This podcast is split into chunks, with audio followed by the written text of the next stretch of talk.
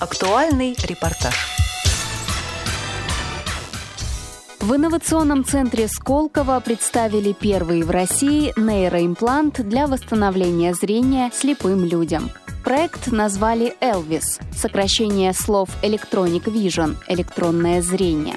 Над системой импланта совместно работают специалисты Фонда поддержки слепоглухих соединения и лаборатории «Сенсортех», проект является резидентом фонда Сколково. Демонстрацию провели руководитель проекта Денис Кулешов, исполнительный директор Фонда поддержки слепоглухих соединения Наталья Соколова и старший вице-президент по инновациям фонда Сколково Кирилл Каем.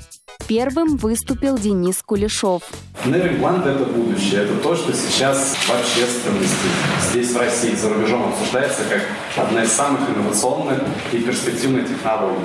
Но для нас в первую очередь, это проект даже больше социальный, потому что сенсор-тех занимается помощью людям с нарушенным слухом и зрением. Именно поэтому нас поддерживает фонд поддержки слеповых соединений. И для нас этот проект Elvis – это в первую очередь возможность вернуть зрение людям. Потому что больше всего человек, который потерял зрение и никогда не сможет его себе назад вернуть, мечтает о том, чтобы кто-то пришел и помог ему, помог снова видеть. Причем в России количество людей, которые страдают от необратимой потери зрения, измеряется сотнями тысяч. Это 300 тысяч людей, которые ничего не видят. В мире это цифры порядка 37 миллионов людей. То есть, если представить себе население Канады, это сопоставимое количество людей.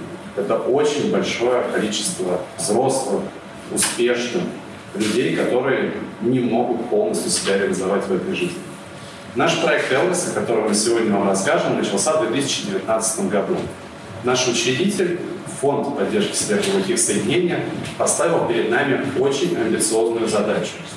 А, нам нужно разработать такую технологию, которая позволит соединить камеру с головным мозгом, чтобы незрячий человек смог видеть. А, фонд хорошо знает потребности людей с нарушенным зрением. И, к большому сожалению, сейчас ни в России, ни в мире не существует лекарства, не существует способа какого-то медицинского устройства, которое бы вернуло людям зрение. Есть заболевания, например, такие как глаукома, как отслойка сетчатки, как э, различные патологии зрительного нерва из-за войн, из-за ДТП, из-за различных таких ситуаций, когда люди не видят ничего. И вот в таком случае технология, которая позволяет транслировать видео напрямую в головной мозг, минуя глаз, минуя зрительный нерв, позволит таким людям снова увидеть. Система искусственного зрения состоит из внутренней части – импланта, который устанавливается в головной мозг, и внешней камер и микрокомпьютера, который преобразовывает видеоизображение в сигналы для мозга. В сознании формируются вспышки света – фосфены, за счет чего человек видит изображение предметов. Технология подойдет для людей, полностью потерявших зрение, но имеющих зрительный опыт и с неповрежденным мозгом. На данный момент имплантируемая часть уже тестируется на грызунах. В ближайшие несколько лет учеными будут разрабатываться различные конфигурации электродов и микропроцессора устройства. Далее слово взяла директор фонда соединения Наталья Соколова. Фонд соединения существует с 2014 года, и первый проект, который мы запустили, это Всероссийская перепись слепоглухих. На данный момент у нас в базе порядка 4,5 тысяч человек с одновременными нарушениями слуха и зрения. И с самого начала все программы фонда, все проекты мы выстраивали, основываясь на индивидуальной траектории развития каждого подопечного. То есть со всеми проблемами, которыми они сталкиваются, запросами, вопросами, все это мы обрабатывали и занимаемся мы системной помощью. А слепоглухота – это уникальная э, форма инвалидности, э, поскольку такие люди, как правило, практически не могут обходиться без посторонней помощи. И ну, всем достаточно, наверное, хорошо известно, что порядка 80% информации мы с вами получаем посредством слуха и зрения, а у наших подопечных эти каналы практически полностью отсутствуют. И, к сожалению, слепоглухоту вылечить нельзя, но можно существенно улучшить качество жизни а, чем мы, собственно говоря, и занимаемся, в том числе поддерживая такие высокотехнологичные разработки, которыми занимается дочка фонда Сенсортех, о чем вам рассказывал сейчас подробно Денис. А, проект этот очень амбициозный, и запросы и интерес э, достаточно высокий. А, понятно, что такую амбициозную разработку довольно сложно сразу вывести куда-то на поддержку на государственном уровне, поэтому а, у нас это в стратегии фонда прописано, мы будем и планируем продолжать а, поддерживать, в том числе привлекая доноров. Достаточно сложно найти инвестора сразу на все 7 10 лет разработки до 2027 года, когда уже а, эти операции могут, могут быть доступны для практически любого желающего. А, на самом деле, вот самое интересное рассказывал Денис. Я могу лишь только подтвердить, добавить, что действительно со стороны глухих людей интерес большой. И, насколько я знаю, что эта технология будет доступна э, и позволит вернуть зрение практически каждому пятому слепому и слепоглухому человеку. Затем выступил вице-президент по инновациям Сколково Кирилл Каем. На самом деле вот эти технологии чудесные нам буквально вчера оказались еще недостижимым будущим. Мы с интересом читали об этом в фантастических романах. Но сегодня, видите, вот контур мой, он на экране. И де-факто э, те люди, которые э, способны получить эмуляцию зрения, действительно получат возможность видеть вокруг себя образы. Наверное, пока это еще нельзя сказать, что это полноценное зрение, но это совершенно точно значимо улучшит качество жизни. На самом деле очень сложная технология, и у технологии большое будущее.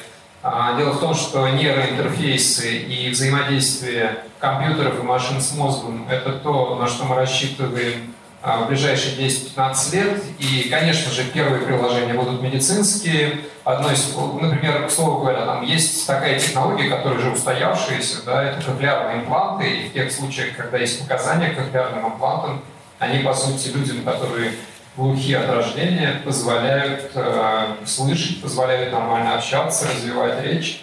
Точно так же здесь есть часть патологии, в рамках которых данные приборы позволят людям значимо улучшить качество жизни и э, воспринимать окружающий мир, воспринимать образы. И это ведь не только о том, как видеть, да, это еще и касается, собственно говоря, развития психики, развития элементов общения, элементов понимания мира, особенно когда это касается детей. Очень сложная технологическая проблема, о которой надо подумать, и мы даже с Денисом ее обсуждали, я такая технологически-психологическая. Ведь, по сути, э, данный прибор, он не заменяет зрение. Он эмулирует зрение, эмулирует образы. И когда чем человека ранее было зрение, потом он его потерял, понятно, что мозг воспринимает предыдущую память и может эмулировать образы, которые соответствуют действительности, которую человек когда-то видел. Если человек слеп от рождения, это более сложная задача. Потребуется обучение пациентов, как воспринимать окружающий мир, когда появляется такая возможность. Среди вопросов, заданных после выступления спикерами, был и вопрос от корреспондента «Радио ВОЗ» Цендемы Бойко.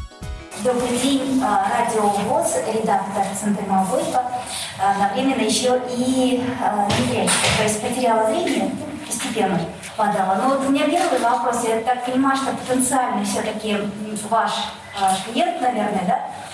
И вопрос насколько это безопасно для мозга, для здоровья человека? Как я уже говорил, технология стимуляции зрительной коры головного мозга – изучается с 1973 года. За полвека фундаментальные ограничения, вопросы безопасности, вопросы эффективности, они были сняты многими учеными по всему миру. То есть это факт. Зрительную кору можно стимулировать, и человек увидит вспышки э, света в своем сознании, которые будут формировать образы. Вопрос безопасности этой системы для установки для постоянного использования человека, ну, вот, так, чтобы имплант все время находился в головном мозге и помогал человеку видеть.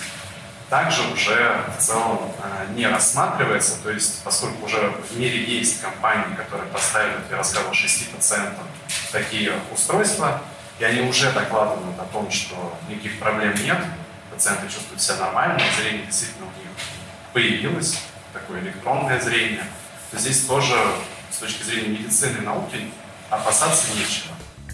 Также на выступлении спикеров была затронута тема стоимости импланта и самой операции. Денис Кулешов заявил, что при поддержке государства и федеральных фондов данная операция в будущем будет стоить около 5 миллионов рублей. Также, по словам Кулешова, в США похожая технология уже тестируется на шести пациентах. Разработчики надеются получить разрешение на клинические исследования с участием добровольцев к 2023 году. Уже сейчас есть большое количество желающих принять участие в испытаниях, а с 2027 года операции станут широко доступны в России, а затем и в других странах. Материал подготовили Циндема Бойко и Ольга Хасид. До новых встреч в эфире «Радио ВОЗ».